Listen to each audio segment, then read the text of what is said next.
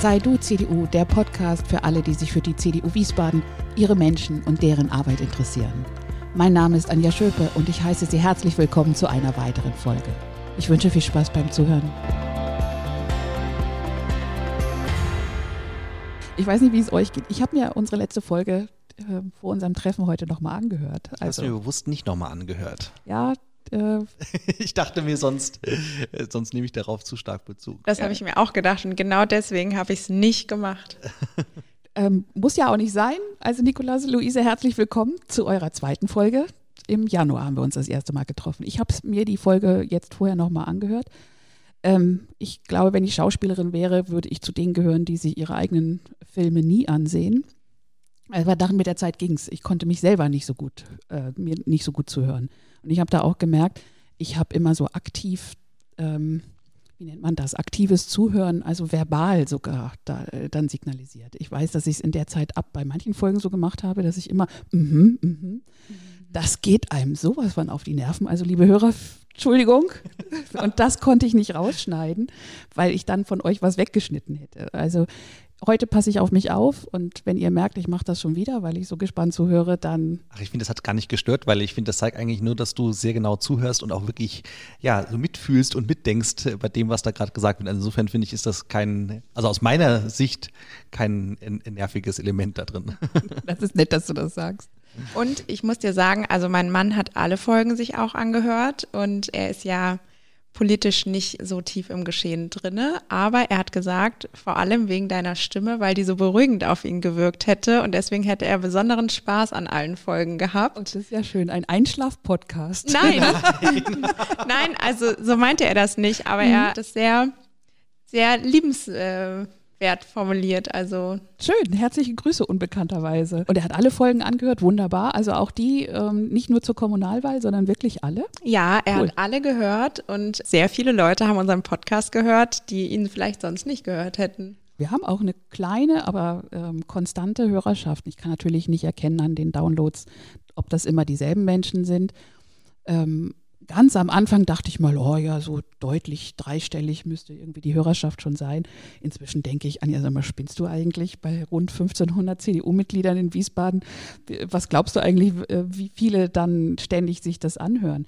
Aber wir sind so zwischen 60 und 100 eigentlich pro Folge und manche sind deutlich drüber. Sicherlich nicht nur CDU-Mitglieder, sondern auch, glaube ich, einige Interessierte, einfach gerade bei der Kommunalwahl im Vorfeld, glaube ich, haben das auch viele einfach interessierte Bürger sich ja. angehört. Da, da waren wir in den Downloads auch äh, bei, bei vielen Folgen da äh, drüber. Ja. Aber auch die, die jetzt so danach kommen, haben wir so ungefähr die Zahl. Und ich, wenn ich dann so denke, was, wenn wir Präsenzveranstaltungen manchmal machen, da sind wir ja auch glücklich, wenn 30 oder 40 oder 50 kommen. Absolut. Insofern wunderbar. Also deinen Mann erreichen wir jetzt mit der Folge sowieso, aber ein paar andere auch. So, und jetzt ähm, lösen wir natürlich unsere Absicht ein, dass wir dann mal schauen wollen, wie es euch ergangen ist. Ähm, wenn ihr mit Stand heute, also heute ist der 9. Dezember, äh, im Januar haben wir uns getroffen, es hat geklappt, ihr seid Stadtverordnete. Ja, und wenn ihr heute jemanden, der äh, von euch noch nicht weiß, mal so in zwei, drei oder vielleicht auch im vierten Satz beschreiben solltet, wenn ihr zurückschaut auf die ersten Monate, was würdet ihr dem sagen? Ja, ich würde sagen, es ist eine sehr interessante, sehr, sehr, sehr intensive, auch sehr zeitraubende Zeit gewesen. Also für dieses, für diese Aufgabe, die man dort übernommen hat.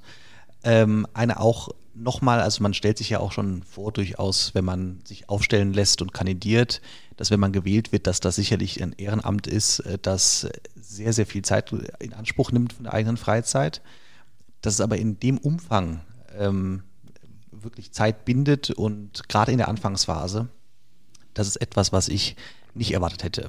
Mhm. Was, glaube ich, auch daran liegt, ähm, das hat auch, glaube ich, nochmal spezielle Gründe äh, in Bezug auf die jetzt neue Fraktion der CDU. Das war ja auch damals schon Thema in den Podcasts, dass wir eine sehr junge Mannschaft sind, die da angetreten ist. Viele neue Gesichter, viele auch daher, und dazu zählen wir bei der ja auch, erstmal unerfahrene Leute, also nicht politisch komplett unerfahren, aber zumindest in der, äh, in der Stadtverordnetenversammlung unerfahrene Leute. Und das hat sicherlich dazu beigetragen, dass das auch nochmal anders als für andere Leute, die neue Stadtverordnete geworden sind, die dann vielleicht rein nachgerückt sind in eine Fraktion, die bereits bestand, da wo schon bestimmte Abläufe geklärt waren dass wir uns da auch als Fraktion erstmal von den Arbeitsabläufen, von dem, was ist eigentlich zu tun und so weiter abstimmen mussten, erstmal finden mussten. Und ich glaube, dass deswegen insbesondere für uns als junge CDU-Stadtverordnete das eine ganz besondere Herausforderung gewesen ist. Ja, also es war in jedem Fall eine, oder es ist eine sehr aufregende Zeit, ähm, nicht nur politisch, sondern auch ähm, einfach, man sammelt sehr viele Erfahrungen, man ähm, hat ganz neue Einblicke man hat ganz andere Kontakte plötzlich und ähm, also es ist jetzt nicht so, dass man über die Straße läuft und erkannt wird.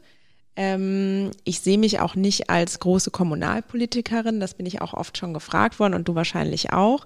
Ich sehe mich nach wie vor als Bürgerin der Stadt, die sich engagiert und ähm, es ist sehr arbeitsintensiv und ähm, ja, man hat viele Freizeitstunden, die verloren in Anführungszeichen gehen ähm, weil man sich vorbereitet auf die Sitzung, weil man Anträge abstimmt, Antragsideen, manche Ideen, die verwirft man dann auch, weil man feststellt, okay, da wird schon vieles gemacht oder ähm, weil man plötzlich doch in eine andere Richtung ähm, geht als oder ein bisschen abweicht von seiner ursprünglichen Idee. Und das ist natürlich alles mit sehr viel Recherche verbunden.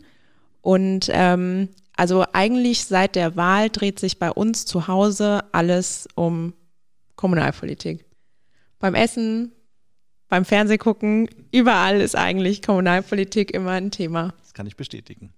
Weil ihr so einen Redebedarf habt dann zu Hause, ähm, weil jeweils ja äh, Partner ja nicht irgendwie kommunalpolitisch auch aktiv sind, ich sag oder? Mal so, äh, der Ludwig, mein Mann, der hätte Redebedarf äh, über andere Themen. Über andere.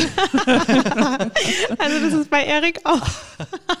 Aber das Problem ist eher, dass äh, man auch zum Beispiel abends noch so viele Telefonate hat, ähm, noch so viele Rücksprachen, Mailverkehr und so weiter, äh, sodass dann eigentlich gar nicht viel Zeit bleibt, eigentlich auch für selbst in den Abendstunden für private Gespräche. Und es ist ja auch dann so, dass wenn man dann mal mit was fertig ist, will ja auch der Partner wissen, was ist denn heute so passiert. Äh, und dann geht's wieder los. Ich muss gestehen, ich habe häufig gar nicht so ein großes Bedürfnis, dann nochmal drüber zu reden. Eher dann mit Abstand äh, vielleicht auch nochmal. Unmittelbar dann meistens danach nicht. Äh, aber das muss man auch irgendwie, oder kann man ja auch nachvollziehen, dass der Partner auch wissen will, was läuft denn da gerade? Warum regst du dich denn über den bestimmten Bereich jetzt gerade auf? Was ist denn da das Problem? Was ist denn da so gut, was hat denn da so gut funktioniert und so weiter? Und deswegen ist, äh, spielt plötzlich Kommunalpolitik eine ganz andere Rolle auch im privaten und persönlichen Alltag. Ja, und ich möchte mal so sagen, also zum Glück steht der Ludwig voll dahinter, aber ich glaube, der denkt sich manchmal auch, ähm, was hatten wir für eine schöne Zeit, bevor du Stadtverordneter geworden bist. Oha, das ist ja noch nicht mal ein Jahr rum. ja. Ich erinnere mich, dass du bei unserem äh, ersten Gespräch, bei unserer Folge, gesagt hast, eine Herausforderung für dich ist, Grenzen zu setzen. Für dich selbst. Und einfach mal zu sagen, jetzt, äh, jetzt ist mal gut, man könnte noch mehr, aber es geht mal nicht. Und meintest eben dann die, die Tätigkeit als, als äh, Pressesprecher. Ja, jetzt, wird's, jetzt ist nochmal eine Schippe draufgekommen in Richtung eine, Grenzen setzen, oder? Eine kräftige Schippe draufgekommen und ich muss dazu sagen, ich war halt noch nie besonders gut da drin, was das angeht, gegenüber mir selbst Grenzen zu setzen bei diesen Sachen. Obwohl ich schon angefangen habe, ähm, Ämter und so weiter abzugeben. Zum Beispiel, ich bin jetzt auch nicht mehr im Vorstand der CDU Biebrich. Das war auch so ein Entschluss dafür zu sagen, ähm, ich muss an anderen Stellen kürzer treten, damit ich das, was ich mache, auch richtig machen kann ist es immer noch zu viel von den Sachen, die ich mache. Das muss ich dann schrittweise quasi an anderen Stellen auch reduzieren oder anders handhaben. Aber generell ist das natürlich ein Problem. Man will ja auch bestimmte Dinge dann, die dann auch zum Beispiel einfach eilig sind, die man auch nicht aufschieben kann, will man auch erledigen. Und dann passiert es häufig eben, dass man dann äh, auch bis in die Nacht hinein ähm, noch an Dingen sitzt, zurückmeldet und so weiter. Luise, wie ist es bei dir? Hat dich das auch überrascht, die Dimension, die das annimmt? Also überrascht weiß ich nicht. Ähm, Nikolas und ich sind sehr engagiert im Biebrich gewesen für unseren Stadtteil. Ähm, wir waren da beide im Vorstand. Ich bin weiterhin im Vorstand. Ich bin jetzt stellvertretende Vorsitzende in Biebrich. Ähm, wir sind da immer sehr viel unterwegs gewesen, auch ähm, bei den Bürgerinnen und Bürgern. Ich war mir schon bewusst, dass meine Freizeit nicht unendlich ist und dass ich dadurch weniger Freizeit haben werde. Aber ich glaube, es ist auch der Druck, der gestiegen ist. Denn Vorher hat man sich engagiert und ähm, das war, man war frei. Also man, man hat sich zwar engagiert mit viel Spaß und ähm, Freude, aber wenn man mal an einem Tag nicht konnte oder beruflich viel zu tun hatte, dann konnte man halt sagen oder sich auch einfach nicht gut gefühlt hat, konnte man einfach sagen, Leute, heute kann ich nicht, ähm, ich kann heute nur eine Stunde oder ich kann nächste Woche bin ich wieder dabei. Und jetzt hat man natürlich diesen Druck, weil man hat ein Mandat, man ist gewählt und die Bürger haben in irgendeiner Form sicherlich auch eine Erwartung. Ähm, und da kann man nicht einfach sagen, heute fühle ich mich nicht gut, ich kann die Sitzungsvorlage nicht lesen oder heute fühle ich mich nicht gut und ähm, auch mit dem Antrag weiß ich nicht, sondern man hat diese Verpflichtung und natürlich auch diese Verantwortung, dem halt gerecht zu werden. Und das ist ein anderer Druck. Also ich empfinde das auch nicht als negativen Druck, aber schon, ähm, man will dem gerecht werden und versucht sein Bestes. Und ich bin ja überzeugt davon, wenn jeder sein Bestes gibt, dann ist es am Ende auch das Beste. Aber ähm, sein Bestes zu geben, ist ähm, auch immer eine Herausforderung. Und da muss man mit seiner Zeit auch wirklich ähm, wirtschaften. Also da kann man nicht so frei über seine Zeit einfach mehr verfügen, sondern muss sich das richtig gut einteilen. Und wenn man dann noch ein Privatleben haben will, weil man verheiratet ist oder ähm, Freunde treffen möchte, dann muss man schon Abstriche machen. Und ähm, ich glaube, Nikolas, bei Nikolas und bei mir ist es ähnlich. Wir machen dann halt nicht die Abstriche in der Politik und sagen, nee, das machen wir morgen, sondern wir sagen dann, tut mir leid, wir können uns heute nicht treffen, weil ich habe hier noch fünf Sachen, die ich erledigen muss. Und ähm, ich glaube, also bei mir ist es in jedem Fall so, dass der Druck und ich glaube auch dieser bewusste Umgang mit der Verantwortung, die man jetzt hat als ähm, Mandatsträger oder als Stadtverordnete, ähm, das glaube ich ist, also bei mir persönlich ist das der Hauptpunkt. Und das sind ja auch, muss man wirklich sagen, es ist ja wirklich auch eine Verantwortung. Das ist ja nicht einfach nur so leicht dahergesagt. Es ist eine Sache, dass man sich parteipolitisch engagiert in einem Verband und so weiter und dann mal irgendwelche Thesenpapiere schreibt. Ja, das ist eine. Aber hier geht es ja auch wirklich um nicht nur finanziell große Beträge, hier geht es ja auch um, um wichtige Entscheidungen einfach für die Stadt. Äh, da geht es zum Teil darum, soll das und das gebaut werden für so und so viele Millionen Euro? Sind wir dafür, dass wir die Förderung dafür einsetzen oder für etwas anderes? Ähm, soll das weiter fortbestehen? Das sind ja wirklich Fragen, da hängen auch zum Teil auch Existenzen dran, muss man auch dazu sagen. Ähm, da geht es darum, um die Zukunftsfähigkeit der Stadt und das wird einem erst so richtig bewusst, wie viel Verantwortung man da auch hat, die man übernommen hat, wenn man selber sie spürt, wenn man diese Vorlagen hat und man muss sich dann dazu irgendwie verhalten, muss dann eine Entscheidung zu treffen. Und ergänzend dazu ist es auch einfach so, man hat eine Sitzungsvorlage, sagen wir mal, die hat 20 Seiten. Dann ist es nicht damit getan, dass man nur die 20 Seiten liest, sondern man muss natürlich das Ganze, man muss das in einem großen Ganzen sehen. Und das heißt, man muss über den Kontext Bescheid wissen. Und dafür muss man im Zweifel halt noch zehn ältere Sitzungsvorlagen lesen, die vielleicht dann 50 Seiten haben. Und dann ist so ein Abend sehr schnell gefüllt, indem man sich eigentlich nur mit einer Sitzungsvorlage ähm, beschäftigt hat. Und ich denke, da geht es dem Nikolas genauso, wie es mir auch geht. Wir wollen einfach ähm, unser Mandat nutzen, um uns für die Bürger einzusetzen und in Wiesbaden was zu bewegen. Und da muss man dann einfach auch sich selbst ein bisschen zurückstellen. Dafür sind wir auch gewählt. Was sind denn das für Themen, die ihr so in diesen Monaten zu fassen hattet? Also ich bin im Sozialausschuss äh, mit dem André Weck und mit der Sarah Weiner zusammen und ähm, bin auch im Wirtschaftsausschuss und habe mich in den letzten Monaten mit der Jugendarbeitslosigkeit ähm, auseinandergesetzt. Das ist auf jeden Fall ein Thema, was mich sehr bewegt und was mir auch sehr wichtig ist. Ähm, und insgesamt auch natürlich die ganzen wirtschaftlichen Themen, wie beispielsweise der Masterplan Innenstadt, ähm, Maßnahmen, die umgesetzt werden müssen ähm, aus dem Gesundheitsbereich, jetzt aktu sehr aktuell natürlich auch mit der Corona-Pandemie. Ähm, das gehört alles auch dazu und ähm, ja, da hat es sehr viele hitzige Debatten gegeben, gerade auch diese Woche im Wirtschaftsausschuss. Ja, also das ist nicht ähm, ganz so einfach. Vor allem ist es oft so, dass Themen nicht nur in einem Ausschuss laufen, sondern in drei verschiedenen Ausschüssen. Und ähm, da muss man sich sehr gut absprechen und muss genau gucken, was haben die anderen aus der, also die anderen CDU-Leute, sage ich mal, was haben die, wie haben die sich dazu verhalten, aus welchem Blickwinkel haben die das gesehen Und das kann dann auch schon mal vorkommen, dass man in einem Wirtschaftsausschuss sitzt und sagt, da kann ich nicht mitgehen. Ähm, ja, also die, die Themen, die wir bei uns in der Fraktion haben, sind ja auch unterschiedlich gelagert von ihrem Umfang und von dem, wie man sie anzugehen hat. Die Luisa hat ja gerade eben schon erwähnt, dass wirklich in vielen Fällen gar nicht die aktuelle Sitzungsvorlage oder der aktuelle Antrag nur das Entscheidende ist, sondern dass das ganz lange zum Teil zurückreicht. Also ich merke das vor allen Dingen, ich bin auch Mitglied im Ausschuss für Stadtplanung und dieser Bereich ist einer, in dem Projekte immer wieder aufgerufen werden, die zum Teil seit zehn Jahren in Planung sind. Da gibt es ein Baugebiet, das ist vor zehn Jahren zum ersten Mal angedacht worden. Dann gab es entsprechende Gutachten, dann gab es entsprechende Vorentwürfe, Flächenentwicklungspläne und so weiter und so fort, bis dann irgendwann mal wirklich zum Bau kommt. Das sind Dinge, die laufen zum Teil ein, zwei bis zu drei Jahrzehnte, bis so etwas wirklich umgesetzt ist. Und dann kommt man neu in die Fraktion und da ist natürlich eine ganz große Herausforderung, einen Überblick zu bekommen über das, was eigentlich mit diesem Projekt alles verbunden ist. Am Ende sieht man ja nur als jemand, der von außen zuguckt, aha, da wird eine neue Doppelhaushälfte gebaut im neuen Baugebiet. Was allerdings alles davor äh, verhandelt und auch entschieden worden ist, wie sind die Energiestandards, äh, wie viel Parkraum muss in dem Bereich sein, wie ist das Gebiet erschlossen, gibt es Nahversorgung? Und so weiter und so fort. Und gerade weil wir, wie gesagt, in vielen Bereichen eine relativ neue Fraktion sind, fehlt da auch natürlich in Teilbereichen auch so diese, ja, diese, diese Schnittstelle zwischen dem, was früher von der CDU gelaufen ist, sowohl von den Inhalten als auch von den Positionen und das, was wir zum Teil auch heute machen.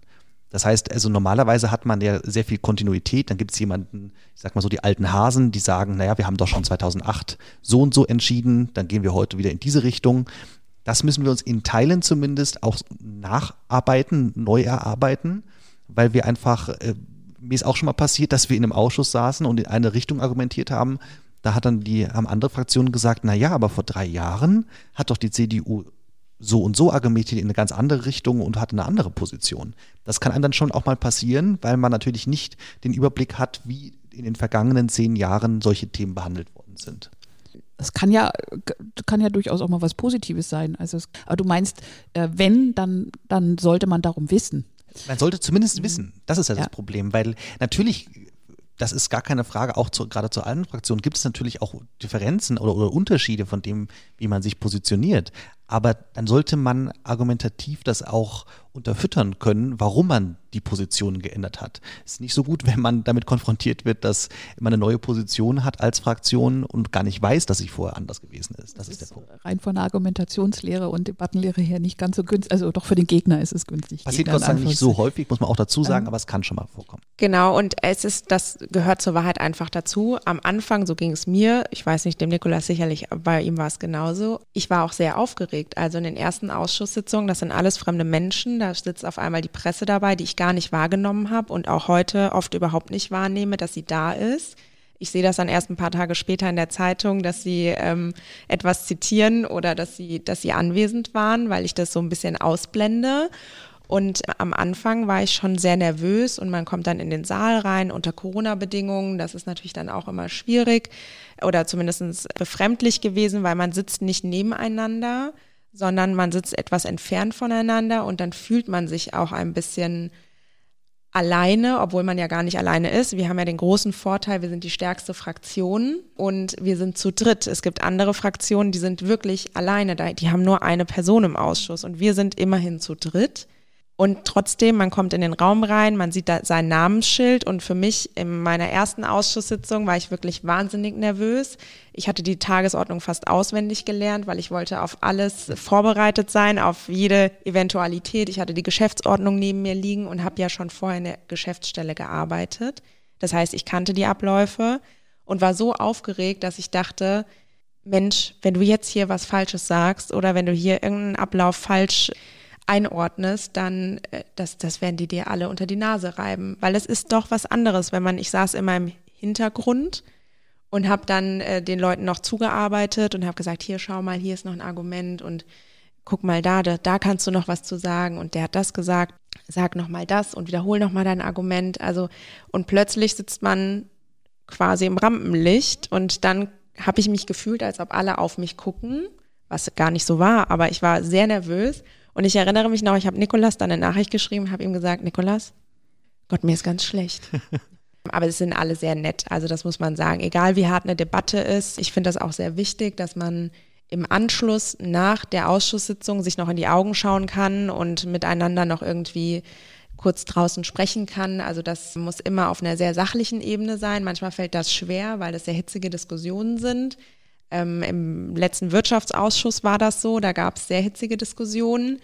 Und da ist man dann auch kurz perplex, dass gar nicht auf die Sachargumente eingegangen wird. Und dann schweifen manche ab und man neigt dann eventuell auch dazu, ein bisschen abzuschweifen und muss sich dann so wieder zurücknehmen und sagen, nein, es geht ja hier um Sachpolitik. Es geht nicht darum, wer hier jetzt den schöneren Pullover anhat, sondern es geht hier um die Sache. Und das schafft der eine, die eine Fraktion besser als die andere. Und ich würde sagen, dass die CDU da äh, in jedem Fall mit allen sehr respektvoll umgeht und ähm, ja. Ja, also ich kann absolut bestätigen, dass man gerade zu Beginn, wenn man ganz neu ist in den Ausschüssen und in der Stadtverordnetenversammlung, nervös ist. Ähm, ich war es in ganz besonderer Weise direkt in meiner ersten Ausschusssitzung, denn da wurde ich äh, gewählt zum Vorsitzenden des Ausschusses für Schule, Kultur und Städtepartnerschaften. Und äh, das war vorher schon abgesprochen, dass man die, die bestimmte Verteilungen für die Ausschüsse, für die Fraktionen, wer wo den Ausschussvorsitzenden stellt. Und damit war aber auch klar, dass ich diese Sitzung ähm, dann zu leiten habe. Und ich habe zwar schon mal vor zehn Jahren als Vorsitzender des Jugendparlaments zwei Jahre lang Sitzungen geleitet, aber erstens war das schon lange her und zweitens ist es noch was anderes, wenn man jetzt in so einem städtischen Fachausschuss dann dort den Vorsitz hat. Und ich war mindestens äh, im gleichen Maße wie die Luise nervös, äh, dahin zu kommen. Zum Glück, und das muss ich wirklich sagen, hat sich das schnell gelegt, weil ich da wirklich ganz tolle Zuarbeit, auch Unterstützung bekommen habe von der Verwaltung, die da immer auch mit dabei ist, ein Protokoll führt. Aber äh, mittlerweile muss ich sagen, hat sich das dann relativ schnell dann doch auch gelegt. Mittlerweile hat das, finde ich, eine sehr große Routine bekommen. Man kennt sich schon im Ausschuss, man weiß, wer da drin ist, man kennt auch häufig wiederkehrende Gäste und äh, Bürgerinnen und Bürger, die dort regelmäßig hinkommen, um sich zu informieren. Und insofern kommt da auch sehr schnell, finde ich, so ein was Alltägliches und Lockeres auch rein, was insofern auch die Arbeit dann erleichtert, weil am Anfang ist man noch sehr angespannt.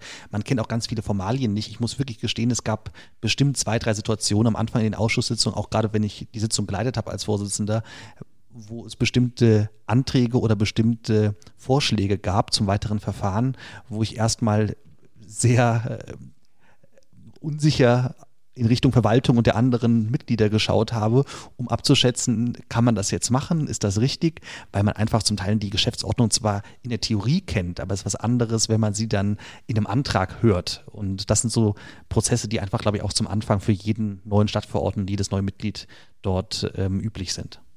Das sind ja auch dann die, die Jahre der Erfahrung, die so immens wichtig sind, sollte man dann vielleicht in der Politik noch einen anderen Weg einschlagen. Ja und äh, wo ich inzwischen, früher habe ich das anders äh, gesehen, aber inzwischen bin ich auch jemand, der sagt, also zu gewissen Positionen braucht es einfach solche Erfahrungen. Da braucht es Menschen, Absolut. die sowas mal gemacht haben, weil man es nicht vorfühlen kann. Äh, du kannst ja sonst, kannst sonst wie klug sein äh, in der Sache, du kannst auch gewieft sein in deinem Leben sonst. Äh, wenn du nicht gelernt hast, in diesen Anspannungssituationen und mit diesem ähm, spontanen oder alltäglichen reagieren, umzugehen, dann fehlt dir einfach ein, ein Stück Kompetenzaufbau, ein Stück Erfahrungswissen äh, Erfahrung, Routine, Souveränität und auch die Selbstsicherheit, die man dann gewinnt. Ja. Und ich glaube auch die Gefühle von einem, also man geht die Tagesordnung durch, man hat seine Argumente, man weiß, in welche Richtung es geht. Und trotzdem sitzt man dann da, und das war bei mir zumindest so am Anfang, man sitzt da und ist auf einmal ja, also aufgeregt und das ist man vorher ja nicht. Wenn man vorher die Tagesordnung sich anschaut, dann liest man sie und das ist noch so, da ist man motiviert und versucht so seine besten Argumente ähm, ja zu präsentieren, um die Sache dann voranzubringen oder auch um was zu verhindern und versucht ja immer dann die Gegenseite zu überzeugen, dass die eigenen Argumente doch die besseren sind. Aber in der Situation, wenn man plötzlich dort sitzt, und alle einen anschauen, dann und man nervös wird, dann, also bei mir war das zumindest so, bei meinem ersten Redebeitrag habe ich darüber kurz nachgedacht, was die anderen jetzt denken. Und dann habe ich mich verhaspelt und habe mich geärgert über mich, dass ich mich gerade verhaspel Und da muss ich sagen, also im Sozialausschuss, da haben alle sehr, sehr nett reagiert. Ich dann gesagt, Entschuldigung, ich wiederhole das nochmal und dann war das in Ordnung. Und dann wächst man auch zusammen, also auch fraktionsübergreifend, dass man sich respektiert und anständig miteinander umgeht. Und dadurch wächst natürlich dann auch das Vertrauen in diesen Ausschuss, dass man weiß, okay, ich darf hier das sagen, was ich zu sagen habe und muss mir gar nicht so viel Gedanken machen, wie die mich dann finden oder ähm, ob das genau rüberkam, weil im Zweifel meldet man sich dann nochmal und sagt, Entschuldigung, ähm, ich möchte das hier nochmal klarstellen oder ich möchte hier noch ergänzend hinzufügen. Und da sind alle wirklich, also ich habe das zumindest bisher in den Ausschüssen, in denen ich bin, so erlebt, dass es immer ein sehr fairer Umgang ist und ähm, auch wenn man ganz andere Positionen hat, aber da wird dann schon Rücksicht auch aufeinander genommen. Und das hat mir am Anfang sehr geholfen, da in diese ähm, Rolle reinzuwachsen und mich da zu entwickeln. Kommt halt der zweite Teil in Politik mit dazu. Das Debattieren, das wirklich in, im Disput ähm, sich durchsetzen äh, und auch durchaus die Strategien, die da angewendet werden, dann oh ja. nicht nur zu kennen, äh, sondern zu erkennen und dann richtig darauf zu reagieren. Ne? Das, das ist halt einfach nochmal eine ganz andere Hausnummer. So ein bisschen, wenn ich Tanzschritte kenne, heißt das noch nicht, dass ich tanzen kann. Genau so ist es, ja. Ich glaube, also, was ich auch nochmal stärker begriffen habe jetzt in den letzten Monaten seit der Wahl, ist dieses Verhältnis von Sach- und Parteipolitik und dass es kein ausschließliches Verhältnis ist im, im, äh, in Bezug auf die Inhalte und worum es geht. Das hängt beides voneinander ab, weil reine Sachpolitik ähm, im Sinne von, wie man es jetzt vielleicht abstrakt vorstellt, gibt es in der Form nicht, weil immer Sachpolitik auch, zumindest wenn es in Fraktionen aufgeteilt ist, immer auch ein Stückchen mindestens mal äh, Parteipolitik oder Fraktionspolitik ist. Und das liegt natürlich daran, weil es gibt bestimmte Mehrheiten, es gibt bestimmte Interessen, die vertreten werden, die auch zum Teil gar nicht auf den ersten Blick sofort zugeordnet werden können. Irgendwie, das ist ganz klar CDU, das ist ganz klar Grüne, sondern es gibt auch zum Teil persönliche Interessen von Stadtverordneten, die bestimmte Themen bringen wollen. Jeder hat ja Anliegen, warum er in einen bestimmten Ausschuss rein möchte und was er da umsetzen möchte. Und da habe ich festgestellt, dass man das so austarieren muss, in welchem Level das quasi für die Sache am Ende oder für den Inhalt, den man umsetzen möchte, am besten ist. Ist es immer klug, nur quasi darauf zu achten, dass am Ende so ein Minimalkonsens rausgeht? Oder ist der manchmal vielleicht auch zu klein und geht deswegen ganz bewusst dann auf eine Konfrontation auch, um deutlich zu machen, dass man eigentlich eine andere Position hat? Und das ist auch so ein stetes eigentlich Austarieren, auch etwas, was man immer wieder neu lernt und auch mal erweitert auch so Strategien lernt, wie man eigentlich bestimmte Themen positionieren kann. Und das hat ganz konkrete Auswirkungen. Also wenn man einen Antrag stellt, man hat eine bestimmte Vorstellung und dann sagen viele, ja, ich kann dazu 60, 70 Prozent können wir mitgehen, aber die restlichen 40 Prozent, die würden wir gerne eigentlich nicht beschließen. Und dann muss man sich sehr schnell überlegen eigentlich, auch im Vorfeld kann man natürlich drüber nachdenken, wo werden die wahrscheinlich eher zustimmen, wo werden sie eher weniger zustimmen. Ist es das jetzt wert zu sagen, ich will die 100 Prozent haben? Oder ist es vielleicht besser für die Sache zu sagen, nein, ich gehe jetzt mit denen und sage, okay, wir haben einen Kompromiss, wir machen die 60 Prozent. Und das ist auch immer wieder anders zu beurteilen. Mal gibt es Situationen oder Themen, wo ich sagen würde, da muss man die reine Lehre vertreten und da sollte man klar machen, dass es ja auch wirklich Unterschiede gibt. Dafür ist ja auch Politik und dann auch, was man daraus dann später macht, da, dass man auch Gegensätze mal aufzeigt, in welche Richtung es gehen kann aber eben auch, dass man zum Teil, wenn es der Sache dient, sagt, ich verzichte ein bisschen von dem, was ich mir eigentlich gewünscht habe, damit wenigstens das Wesentliche, was mir ein Anliegen war, am Ende umgesetzt werden kann. Und ich glaube, das ist so ein Teil der Kunstpolitik, ähm, den man so sonst nicht sieht. Also ich denke jetzt natürlich auch ähm, an Bundespolitiker, woran man so als Wähler die misst, ähm, wie sie jetzt gerade in unseren Zeiten, wie sie irgendwie in den Medien rüberkommen und sympathisch oder nicht. Und jemand, der solche Fähigkeiten hat, genau dann in diesen Situationen, wo es ja dann um das, äh, um das Entscheidende geht, was erreiche ich in der Sache, wie kompromissfähig bin ich, wo, wie schnell kann ich da mich drauf einstellen, äh, das sieht man diesen Menschen nicht an. Und ich glaube, da kommt manchmal dann auch dieses ähm, sich ungerecht be beurteilt vom Wähler äh, fühlen her. Weil man genau da äh, wirklich Schweiß lässt und Herzblut und, und Nerven. Und dann denkt, ich habe ja unter den Bedingungen, die hier herrschen und unter dem, was eigentlich die anderen wollten, echt das Maximum rausgeholt. Äh, und das sieht der Wähler aber logischerweise nicht, weil der regt sich dann drüber auf, dass dies nicht passiert oder jenes nicht passiert. Und ich glaube, da besteht auch ein ganz weit verbreitetes populärer, ein populäres Missverständnis über das, was eigentlich Politik ist und was, ähm, was gute Politik aus meiner Sicht auch ausmacht äh, zum Teil. Das haben wir jetzt gerade ganz aktuell bei der Diskussion über die neue Bundesregierung. Mhm. Jetzt haben wir ja gerade einen mit Karl Lauterbach einen neuen Gesundheitsminister, der vom Fach ist. Und jetzt habe ich sehr, das will ich gar nicht bewerten, äh, ob das eine gute Entscheidung ist, personell oder nicht. Das kann ich auch gar nicht bewerten. Das kann die SPD offensichtlich selbst nicht das, mal richtig das bewerten. Können, das ist selbst, glaube ich, in der SPD umstritten, das stimmt.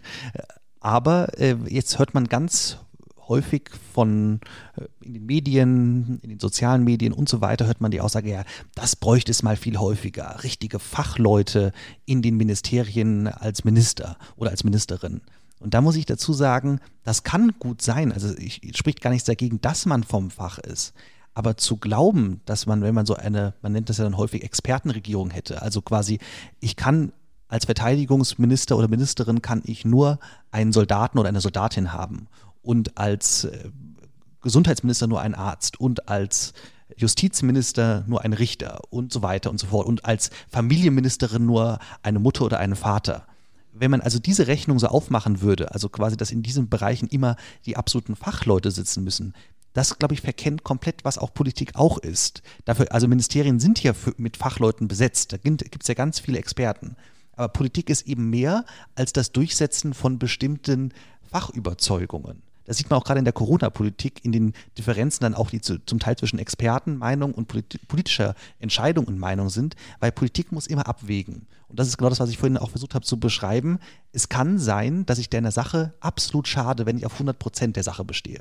Es kann sein, dass ich viel Besseres erreiche, wenn ich sage, ich mache einen Kompromiss und mache Abstriche und nehme nur 70 Prozent, wenn auch natürlich das zum Teil schwer ist zu vermitteln. Warum habe ich die 30 Prozent jetzt rausgelassen?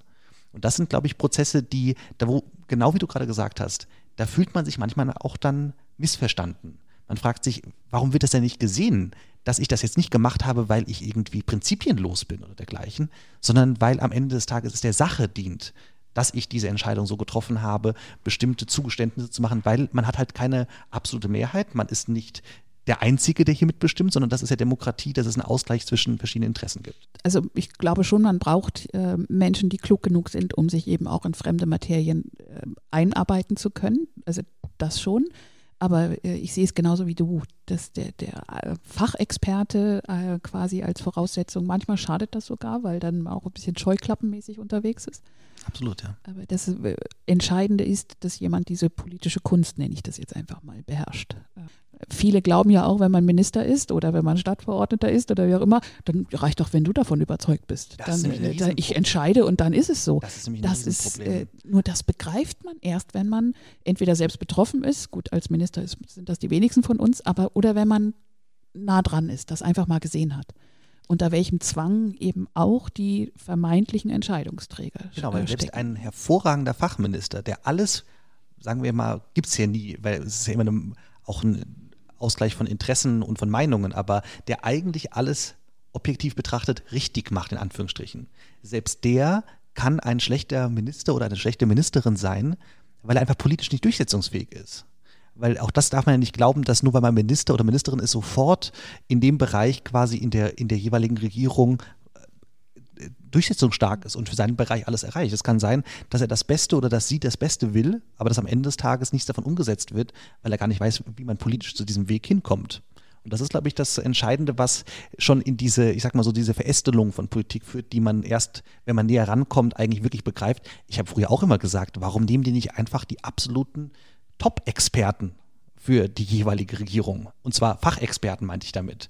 Und das hat sich erst bei mir auch über die Jahre entwickelt, einzusehen, das ist gar nicht das Wesen der Politik, dass man nur Experten hat. Man braucht auch politisch erfahrene und kluge Leute, die wissen, wie man das dann umzusetzen hat. Ja, und es hat auch sehr viel mit Absprachen zu tun. Also ähm, die wenigsten Anträge werden eigentlich, und ich denke, das kann man schon so sagen, die wenigsten Anträge werden einfach in einer Ausschusssitzung entschieden. Die Entscheidung ist eigentlich schon vorher gefallen wenn man ein Thema hat und man weiß, dass das fraktionsübergreifend, dass die anderen Fraktionen das ähnlich sehen, dann ist das einfach. Aber wenn man Themen hat, von denen man genau weiß, dass es andere Fraktionen gibt, die das anders sehen, dann muss man eigentlich schon im Vorfeld den Kontakt zu den Stadtverordneten aufnehmen und mit denen die Sache besprechen, mit denen besprechen, worum es einem geht, was das Ziel von einem ist, damit man überhaupt nur die Möglichkeit hat, dass dieser Antrag ähm, im Ausschuss positiv beschieden wird. Und das ist für uns jetzt natürlich eine ganz neue Erfahrung, weil auf der einen Seite die Expertise zu haben und die guten Argumente oder die richtigen Argumente, sage ich mal, das ist nur ein Bruchteil von dem, was es am Ende ausmacht, einen Antrag ja positiv zu bescheiden, sondern es ist so, dass jetzt aktuell die CDU ähm, nicht zu dem Viererbündchen gehört. Also in Wiesbaden haben wir ja aktuell ein Viererbündchen, bestehen aus ähm, der SPD, den Grünen, der Volt und den Linken. Und was man auf jeden Fall noch festhalten muss, ist, dass wir sehr gut und vertrauensvoll äh, mit der FDP zusammenarbeiten und die FDP ein starker Partner an unserer Seite ist. Äh, ich merke das vor allem im Wirtschaftsausschuss. Da ähm, ist die FDP, oft sind wir da der gleichen Meinung, weil wir da die gleichen Ansätze haben, was Wirtschaftspolitik angeht. Und da kann man schon sagen, dass die Debatten dann natürlich auch etwas hitziger werden, aber das macht auch Spaß. Und ähm, insgesamt, wenn wir jetzt einfach mal so das Dreivierteljahr rückblickend betrachten, ist es schon so gewesen, dass wir am Anfang sehr viele unserer Positionen oder unserer Forderungen aus dem Wahlprogramm umsetzen konnten und ähm, in Anträge formuliert haben und ja, die positiv dann beschieden wurden, weil alle Fraktionen lockerer mit der Situation umgegangen sind. Also man muss sich vorstellen, wir hatten diese Kooperation, dann war die Wahl, die CDU war der Wahlsieger, kann man ruhig so sagen. Die Grünen sind dann an der SPD vorbeigezogen und für die SPD war das erstmal natürlich ein Schock, weil das die Schwächsten plötzlich waren in dieser Dreierkonstellation. Und da musste jeder, es sind neue Leute reingekommen, es sind ältere ausgeschieden. Da, ja, es haben sich neue Fraktionen auch gebildet. Also es gab dann Parteien, die die ähm, Dreiersitze, also die nicht genug Sitze hatten, um eine Fraktion zu werden. Man muss immer drei Sitze haben als Partei, um eine Fraktion zu sein. Und da gab es dann verschiedene Parteien, die sich zusammengeschlossen haben, weil jede Partei dann einen Sitz hatte und dann waren sie zu dritt. Drei Sitze sind dann eine Fraktion. Und da hat man, äh, haben sich alle ein bisschen beobachtet, man musste sich beschnuppern und da ging es sehr viel vor allem auch um Sachpolitik am Anfang. Und je näher die Beratungen zum Haushalt rückten, desto ablehnender ähm, haben sich die ein oder anderen Fraktionen verhalten und plötzlich gab es dann dieses Viererbündchen. Da muss man schon sehen, seitdem dieses Viererbündchen zusammenarbeitet und äh, den Haushalt versucht jetzt zu beschließen, musste die CDU auch dann anerkennen oder musste dann auch äh, merken oder hat auf einmal gespürt, dass äh, unsere Anträge, unsere Sachpolitik äh, von denen einfach abgelehnt ähm, wird. Und das ist die Situation, die ich am Anfang beschrieben habe. Da sitzt man dann da in einem Ausschuss und denkt, das ist doch irre. Also da ist man manchmal dann auch einfach wirklich fassungslos, dass dann ein Berichtsantrag halt abgelehnt wird. Irgendwann bekommt man über die Presse, die ja häufig anwesend ist, und die Berichterstattung entsprechend oder auch Bürger, die anwesend sind, bekommt man ja mit, dass hier jemand nicht konstruktiv arbeitet. Und das ist, glaube ich, die Chance, die wir auch aktuell als CDU haben, dort deutlich zu machen, wir wollen an der Sache arbeiten und wir bieten quasi an unsere Expertise da auch in dem Bereich. Und wenn man das einfach nur aus bestimmten Proportsgründen ablehnt, ist das, glaube ich, etwas, was viele Leute auch nicht nachvollziehen können. Und da, glaube ich, versuchen wir uns aktuell auch sehr erfolgreich zu profilieren. Und ich glaube, dass es auch einer der wichtigsten Punkte eigentlich ist, dass wir nicht den Mut verlieren und dass alle sehr motiviert sind äh, bei uns in der Fraktion und auch sehr engagiert sind. Und diese Anträge, diese Prüfanträge, die dann abgelehnt werden, die werden wiederkommen und die werden im nächsten Sitzungszug wiederkommen und danach im Sitzungszug, also in jedem Sitzungszug werden wir weiterhin unsere Position vertreten und werden uns da auf gar keinen Fall klein stimmen lassen. Und irgendwann muss dann halt das Linksbündchen auch äh, erklären der Bevölkerung, warum gewisse Punkte einfach nicht gekommen sind und warum sie das abgelehnt haben oder warum dazu nicht berichtet werden sollte. Und äh, ich finde, dann steigt auch irgendwann der Druck dass sie sich rechtfertigen müssen und so Argumente wie wir wollen das halt nicht oder jetzt ist nicht der richtige Zeitpunkt, das wird irgendwann in der Bevölkerung sicherlich auch nicht mehr so positiv oder duldend wahrgenommen. Und ich glaube, dass sie dann irgendwann in Erklärungsnot kommen. Und ich freue mich auf den Tag, wenn sie uns erklären, warum sie ähm, sich entschieden haben, gegen das Wohl der Stadt zu stimmen, nur weil sie uns zeigen wollten, dass sie da ein Bündchen sind. Gibt es wirklich diese Kommunikationswege, dass die Bevölkerung äh, das mal einfordert, die, die Begründung dann von dem Bündchen einfordert, warum? Also, ähm, ich, also ich bin da selber persönlich ein bisschen, bisschen im Zweifel, ob, ob es überhaupt wahrgenommen wird. Ähm, also von der, von de, ja, wer ist die Bevölkerung, aber von der, von der Mehrheit kriegt man das wirklich mit? Oder ist es die Presse dann letztlich, die dann doch versucht, es einzufordern. Also natürlich ist es äh, in, in, erster Linie, also Anne, du hast da vollkommen recht, natürlich ist es so, das bekommt ein absoluter Bruchteil der Wiesbadener Bevölkerung, bekommt das mit, was wir dort entscheiden, diskutieren und so weiter. Aber ähm, das gilt insbesondere für die Kommunalpolitik. Äh, auch andere politische Bereiche auf Bundes- und Landesebene haben zum Teil Probleme, irgendwie durchzukommen mit ihren Themen und ihren Diskussionen und ihren Standpunkten, das ist gar keine Frage. Auf der kommunalen Ebene nochmal verschärft. Wir haben eine Wahlbeteiligung bei Kommunalwahlen in Wiesbaden liegt unter der 50 Prozent. Nicht mal jeder Zweite geht zur Kommunalwahl. Das zeigt ja schon, dass selbst bei der eigentlichen Entscheidung, alle fünf Jahre das zu treffen, schon relativ geringes Interesse da ist. Sich also auch die Leute gar nicht, selbst wenn sie es könnten, sich nicht besonders informieren wollen oder können oder wie auch immer.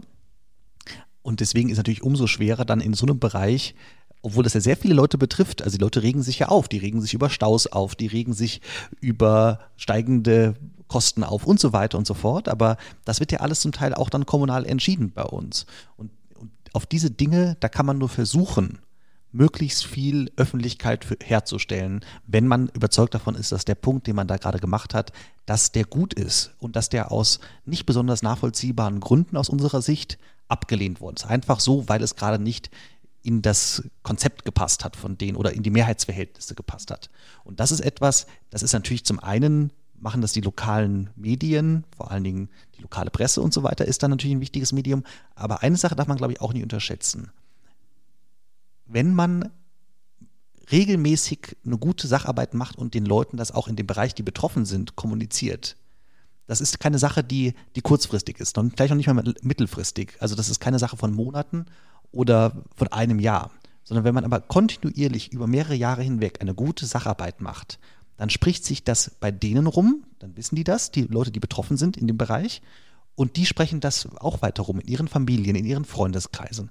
Und so kann ganz schnell, ich glaube, genau so funktioniert auch so eine öffentliche Politik, spricht sich rum, dass die sagen, die machen die ganze Zeit da was habt ihr es eigentlich schon gehört? Das liegt an denen und denen, dass das nicht passiert.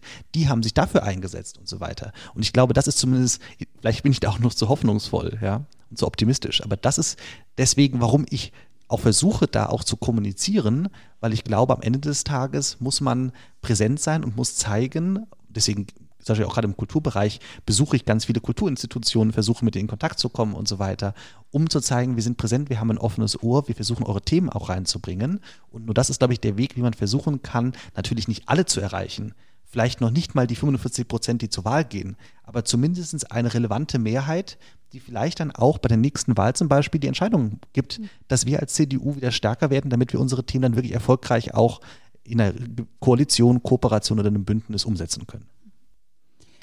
Was steht euch ähm, so in der nächsten Zeit ähm, an Themen bevor, ähm, die euch besonders wichtig sind? Oder man denkt, ach, das wird eine, eine, eine, knifflige Geschichte oder ja, vielleicht dann also einmal so zum, zum äh, Schluss zumindest für heute mal den Ausblick ähm, auf die nächste Zeit und auf das, was dann die Hörer vielleicht auch aufmerksamer noch verfolgen als vorher. Also ich glaube, ein wichtiger Punkt ist jetzt der Haushalt, der beschlossen wird im Dezember, in der Dezember-Sitzung. Das ist auf jeden Fall ein sehr besonderer Haushalt, ähm, kann man so sagen, in dem die CDU kaum eine ähm, Rolle gespielt hat, kaum Gestaltungsmöglichkeit hatte. Das wird auf jeden Fall, ja, wird dieser Haushalt uns alle in irgendeiner Form beeinflussen. Man wird es merken, beispielsweise mit der Erhöhung des Anwohnerparkens. Da wird jetzt die, soll jetzt die Gebühr erhöht werden von 10 Euro auf 120 ähm, Euro. Und das sind Punkte, die einfach die Bürgerinnen und Bürger in Wiesbaden spüren werden.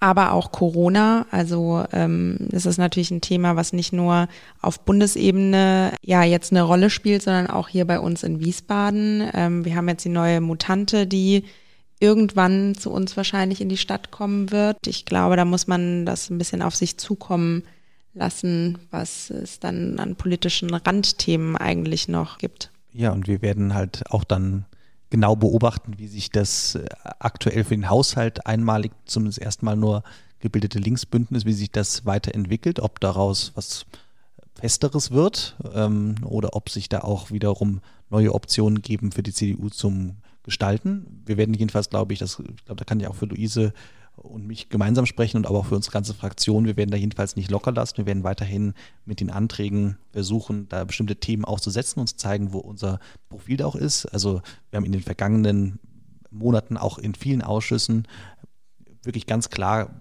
Themen gesetzt und gesagt, das sind Sachen, die wollen wir gerne haben, auch übrigens aus unserem Wahlprogramm. Wir haben ja auch darüber damals gesprochen im Podcast über unser Wahlprogramm äh, im Bereich von jetzt äh, machen wir morgen für Wiesbaden, unser Wiesbaden von morgen. Und diese ganzen Konzepte, die gucken wir natürlich auch regelmäßig durch. Auch in gewisser Weise zur Erinnerung, dass wir nicht vergessen, was wir eigentlich auch alles erreichen wollten. Und ganz viele von diesen Dingen haben wir auch ganz konkret schon versucht, in Anträgen einzubringen und umzusetzen. Manches davon ist gelungen. Anderes wurde leider abgelehnt, aber das ist das, was, glaube ich, auch jetzt für mich so für das kommende Jahr sich abzeichnen wird. Da sind wir nicht ganz frei von dem, was nächstes Jahr passiert, ähm, von dem, was andere entscheiden, weil wenn die entscheiden, sie machen ihr Linksbündnis, ziehen sie jetzt durch die nächsten Jahre, dann bleibt uns nichts anderes übrig, als diese Einzelanträge zu stellen. Aber auch das, glaube ich, bietet eine ganz große Chance, um als CDU zu zeigen, dass wir in dieser Stadt wirklich einen mit einem ganz neuen Schwung und neuen Elan versuchen, ganz viel Gutes für diese Stadt zu erreichen ja, jetzt beispielsweise eine der Kernforderungen der CDU ist die Senkung der Gewerbesteuer, weil wir das als wahnsinnig wichtig sehen, jetzt nach Corona den Mittelstand zu unterstützen. Und gerade wenn man auch nach Mainz rüberschaut, die haben mit BioNTech einfach so hohe Steuereinnahmen jetzt gehabt, dass ähm, dort der Hebesatz gesenkt wird. Und davon profitieren nicht nur Firmen wie äh, große Versicherungen, sondern so, es soll vor allem der Mittelstand davon auch profitieren. Und das wünschen wir uns hier auch für Wiesbaden. Und auf diese Forderung ist bis heute überhaupt gar nicht eingegangen worden. Und das könnte Wiesbaden sich auch leisten, wenn es andere Abstriche macht. Also wenn man im Haushalt andere Positionen dafür nicht zugesetzt hätte. Und ähm, da äh, war überhaupt gar keine Gesprächsbereitschaft. Ja, das ist einfach eine Entwicklung, die wir kritisch sehen. Und da fragen wir uns auch, wo ist da der Mittelstand? Wo sind da die Unternehmer, die Einzelhändler? die wir eigentlich, also als CDU vor allem und die FDP auch, die fordert das genauso, die wir unterstützen wollen. Und das sehen wir kritisch und das werden wir auch ja, genau beobachten und ähm, im Auge behalten. Ich finde übrigens diesen letzten Punkt, den die Luise gerade noch nennt, ganz, ganz, ganz wichtig.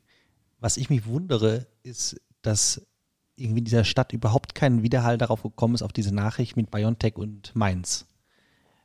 Weil wenn bisher Wiesbaden immer in diesem Städtewettbewerb, und das ist ja eine, jenseits mal des Folkloristischen, aber es gibt hier in so einer Region, gibt es zwischen Großstädten auch einen gewissen, mal positiven, mal weniger positiven Wettbewerb auch um Unternehmen, um äh, Angebote und so weiter und so fort. Wer ist der äh, beste Standort quasi auch zum Leben, zum Wohnen, zum Arbeiten? Dass auf diese Hammernachricht, diese weltweit einmalige Nachricht, dass eine Stadt über die Maßen, und zwar über den Rhein hinweg, wir könnten fast einen Stein hinwerfen, profitiert von Corona, also jetzt wirtschaftlich betrachtet, dass diese Stadt, die eigentlich immer verschuldet war im Vergleich zu Wiesbaden, wo Wiesbaden immer wohlhabend war, plötzlich das komplette Verhältnis sich höchstwahrscheinlich dauerhaft umdreht, weil dort ein, jetzt ein Weltkonzern sitzt und diese Stadt jetzt sofort entschuldet ist, plus noch durch diese über eine Milliarden Euro Steuereinnahmen ganz neue Möglichkeiten hat, dort zu investieren. Und das tun sie jetzt ja auch mit einem neuen Gewerbegebiet für diese Biotech-Technologien und so weiter, mit Senkung der Gewerbesteuer, dass darauf dieses Linksbündnis und die Kommunalpolitik überhaupt nicht reagiert hat. Und deswegen finde ich das so wichtig, dass Luise darauf hingewiesen hat, dass man gerade jetzt in Zeiten von Corona und gerade angesichts dessen, was dort in Mainz gerade passiert, unbedingt eine Forderung wie die Senkung der Gewerbesteuer zur Anreizung und zur Verbesserung der Situation hier vor Ort für Mittelstand und Einzelhandel unbedingt angehen muss. Und da wundere ich mich wirklich, dass das in dieser Stadt auch generell keinen Widerhall gefunden hat, was dort drüben eigentlich gerade passiert. Vielleicht sind diese Zusammenhänge und diese Folgen ein, einfach nicht klar genug. Man sieht, sie sind ja noch, noch sind sie auch ganz abstrakt, ja. Mhm. Man weiß jetzt abstrakt, diese Stadt ist nicht mehr verschuldet und die haben jetzt Investitionsvolumen, davon können wir hier nur träumen.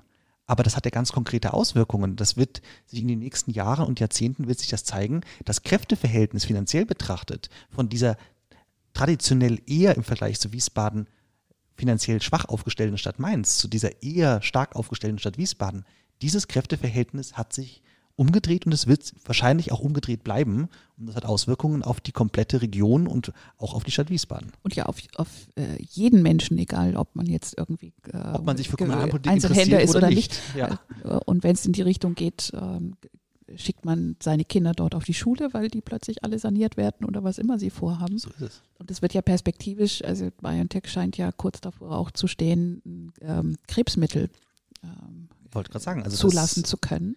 Äh, das da, wenn das passiert, äh, das, das hat ja Dimensionen, äh, das macht man sich überhaupt nicht mehr, kann man sich ja gar nicht mehr klar machen. Ja.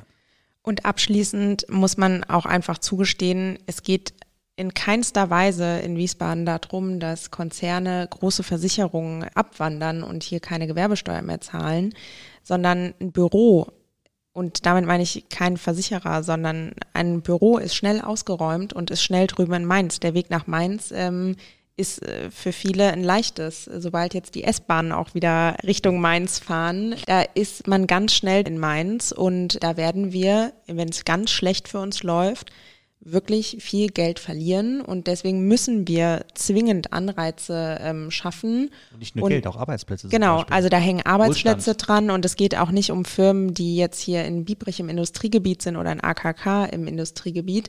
Die werden sicherlich nicht so schnell umziehen und rüber nach Mainz, weil die Investition zu hoch ist. Aber es geht vor allem einfach um den Mittelstand, ähm, der mittelständische Unternehmen, die drohen abzuwandern, weil sie dort einfach äh, enorme Einsparungen haben und Wiesbaden sehr unattraktiv wird.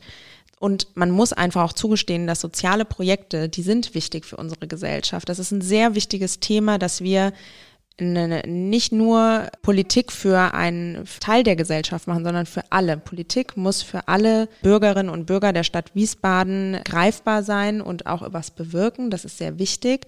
Aber soziale Projekte können nur dann finanziert werden, wenn wir Gelder einnehmen. Und deswegen brauchen wir, und deswegen ist es für uns als CDU auch so wahnsinnig wichtig, jetzt, nachdem die Einzelhändler und die Gastronomen so gebeutelt sind durch Corona, ähm, das kann man ja gar nicht anders sagen und das kann auch niemand wegsprechen.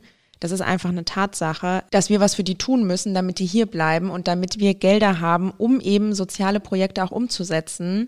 Denn am Ende des Tages bringt es uns überhaupt nichts, wenn wir hier keine Unternehmen mehr haben und am Ende unser Guthaben auf der Bank so weit abgeschmolzen ist in den nächsten Doppelhaushalten, dass wir plötzlich eine arme Stadt sind und dann auch keine sozialen Projekte mehr haben. Und wie ist eure Einschätzung, der, das Bündchen? Ähm, wird das nicht verstanden oder ähm, soll es nicht verstanden werden? Ich glaube, es ist eine Mischung aus beidem. Genau, das wollte ich auch sagen. Ich, ich glaube wirklich, dass es ähm, auf der einen Seite zum Beispiel diese, es ist ja eine Sache, dass generell durch Corona jetzt aktuell eine besondere Situation für alle entstanden ist. Es ist eine besondere Situation, dass durch BioNTech in Mainz was ganz Besonderes gerade am entwickeln und entstehen ist finanziell. Aber ich glaube, das Entscheidende bei der ganzen Geschichte ist, dass diese Dimension dieser, ich möchte es jetzt mal nennen, diese Perspektive, dieser Weitblick darauf hinaus, was entwickelt sich denn aus so etwas? Das ist eine Zeitungsmeldung, die ist vielleicht eine Hand groß ja, in der Zeit und da steht drin, BioNTech zahlt über eine Milliarde Euro Steuern an Mainz. Das ist eine kleine Zeitungsnotiz, die hat noch keine konkrete Auswirkung. Aber daraus muss man ja Ideen entwickeln, was kann daraus werden? Was entwickelt sich aus diesen wenigen Zeilen in der Zeitung? Was entwickelt sich darin in den nächsten zehn Jahren ganz konkret für jeden von uns? hinsichtlich Arbeitsplätzen, Wohlstand, Lebensqualität, du hast es gerade eben angesprochen, Schulneubauten, Sanierung und so weiter und so fort. Was hat das für Konsequenzen für Mainz, aber vor allen Dingen auch dadurch in Rückkopplung für Wiesbaden als direkte Nachbarstadt? Und das sind Dinge, glaube ich, die einfach viele noch nicht auf dem Schirm haben, noch nicht überreisen, die vielleicht auch zu sehr im, in ihrem Alltag mit drin verhaftet sind, im politischen, jetzt in Haushaltsberatung und so weiter. Und gleichzeitig aber auch natürlich muss man dazu sagen, das, glaube, das können wir auch mit Stolz sagen, als CDU, wir sind halt doch eine Partei, die diese Themen immer aber auch präsent hat. Wohlstand, ähm, wirtschaftliche Stärke, Und was die Luise gerade eben gesagt hat, ist ganz entscheidend. Jeden Cent, den ich ausgeben will, und wir wollen, auch wenn uns das manchmal anders unterstellt wird, natürlich auch und gerade für soziale Projekte Dinge, zum Beispiel, aber auch Kultur. Ich bin ja für Kultur zuständig. Auch Kultur ist ein Bereich, wo so sehr viel subventioniert wird, den wir ganz wichtig finden und wo wir sagen, genau das muss äh, entsprechend auch geschehen. Aber jeden Cent, den wir ausgeben wollen, müssen wir woanders erstmal einnehmen. Und das können wir nur mit einer prosperierenden und guten, erfolgreichen Wirtschaftsstruktur hier vor Ort. Und das passiert aber nur dann, wenn man Anreize schafft. Man kann nicht glauben, dass man sagt, naja, wir sind doch attraktiv genug. Das haben wir häufig jetzt in der Argumentation gehört. Wir sind doch als Wiesbaden attraktiv genug. Die Leute werden schon hier bleiben. Ich sage mal so, es gibt ja auch eine andere Möglichkeit. Ich kann mein Unternehmen ja auch in Mainz Steuern zahlen lassen und dort ansiedeln und gleichzeitig aber auch in Wiesbaden am Kurpark leben. Das schließt sich nicht aus. Das Problem ist nur für uns als Wiesbaden, als Stadt, die Leute haben zwar dann die vielleicht für sie gesehen schönere Wohngegend und das schöne Umfeld von Wiesbaden, aber ihre Steuern die Unternehmenssteuer, die Gewerbesteuer in diesem Fall, die zahlen sie entsprechend in Mainz. Und das ist dann der Punkt, der, glaube ich, häufig übersehen wird, warum man schon auch für die Wirtschaft ein attraktives Umfeld schaffen muss, denn davon profitiert jeder. Von dem Wohlstand, der sich dadurch erwirtschaften lässt, ob durch Arbeitsplätze, durch Steuerzahlungen an die Kommunen und auch an andere und so weiter. Das ist etwas, von dem wir alle profitieren und von dem wir am Ende soziale, kulturelle Projekte und weiteres überhaupt erst uns leisten können. Aber das ist dann der Teil, der nicht, äh, der nicht verstanden werden will, weil das wäre ja so bei manchen, ein bisschen bei meinen ideologisch eigentlich. Ich, ähm, ich möchte es nicht allen unterstellen in, mhm. in diesem jetzt Linksbündnis, aber es gibt definitiv Personen, Einzelne und so weiter, die sehen erstmal Wirtschaft als was Böses. Unternehmen sind erstmal grundsätzlich, egal welche Art von Unternehmen und so weiter, sind, es gab ja mal früher diesen Begriff der Heuschrecke, ja, sind, sind die eigentlich nur wie so eine Plage übereinkommen, die eigentlich, die unsere Gesellschaft auch aus deren Sicht manchmal angeblich kaputt machen und so weiter. Das Gegenteil ist der Fall. Wir leben in einer sozialen Marktwirtschaft und da ist das die Grundlage von unserem Wohlstand und von dem, was wir dann auch quasi hier erwirtschaften. Und ich glaube, da ist, da sind schon noch ganz massive ideologische Hürden zwischen den jeweiligen Parteien und Fraktionen. Nicht zwischen allen. Also auch da gibt es gute Zusammenarbeit mit anderen, aber da gibt es schon Personen, die da ein ganz klares ideologisches Weltbild haben und sagen, ähm, Steuern rauf für Unternehmen und dann wird es entsprechend abgeführt, dass das häufig genau zum Gegenteil führt. Zu, zu weniger Wohlstand. Das kann man auch in der Geschichte, glaube ich, ganz gut an einigen Stellen beobachten. Aber die Zusammenhänge, glaube ich, erkennen manche auch nicht. Aber das ist nicht der Haupt Aspekt nur, aber es ist ein Aspekt, warum es, glaube ich, dazu führt, dass es aktuell so nicht gesehen wird. Ich lade euch gerne, ich hoffe, ihr seid bereit, äh, gerne dann äh, nach ein paar Monaten wieder ein und wir schauen gerne auf den aktuellen Stand dann gemeinsam.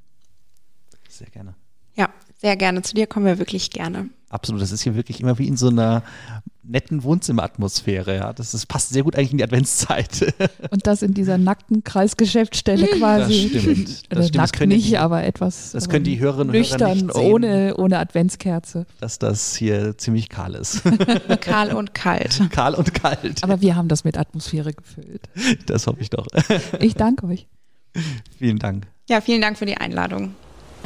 Ja, liebe Hörerinnen und Hörer, herzlichen Dank, dass Sie dabei waren. Ich hoffe, es hat Ihnen gefallen.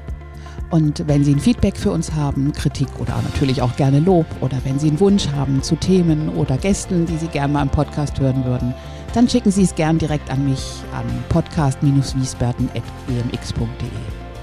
Bis zum nächsten Mal, eine gute Zeit, Ihre Anja Schöpe.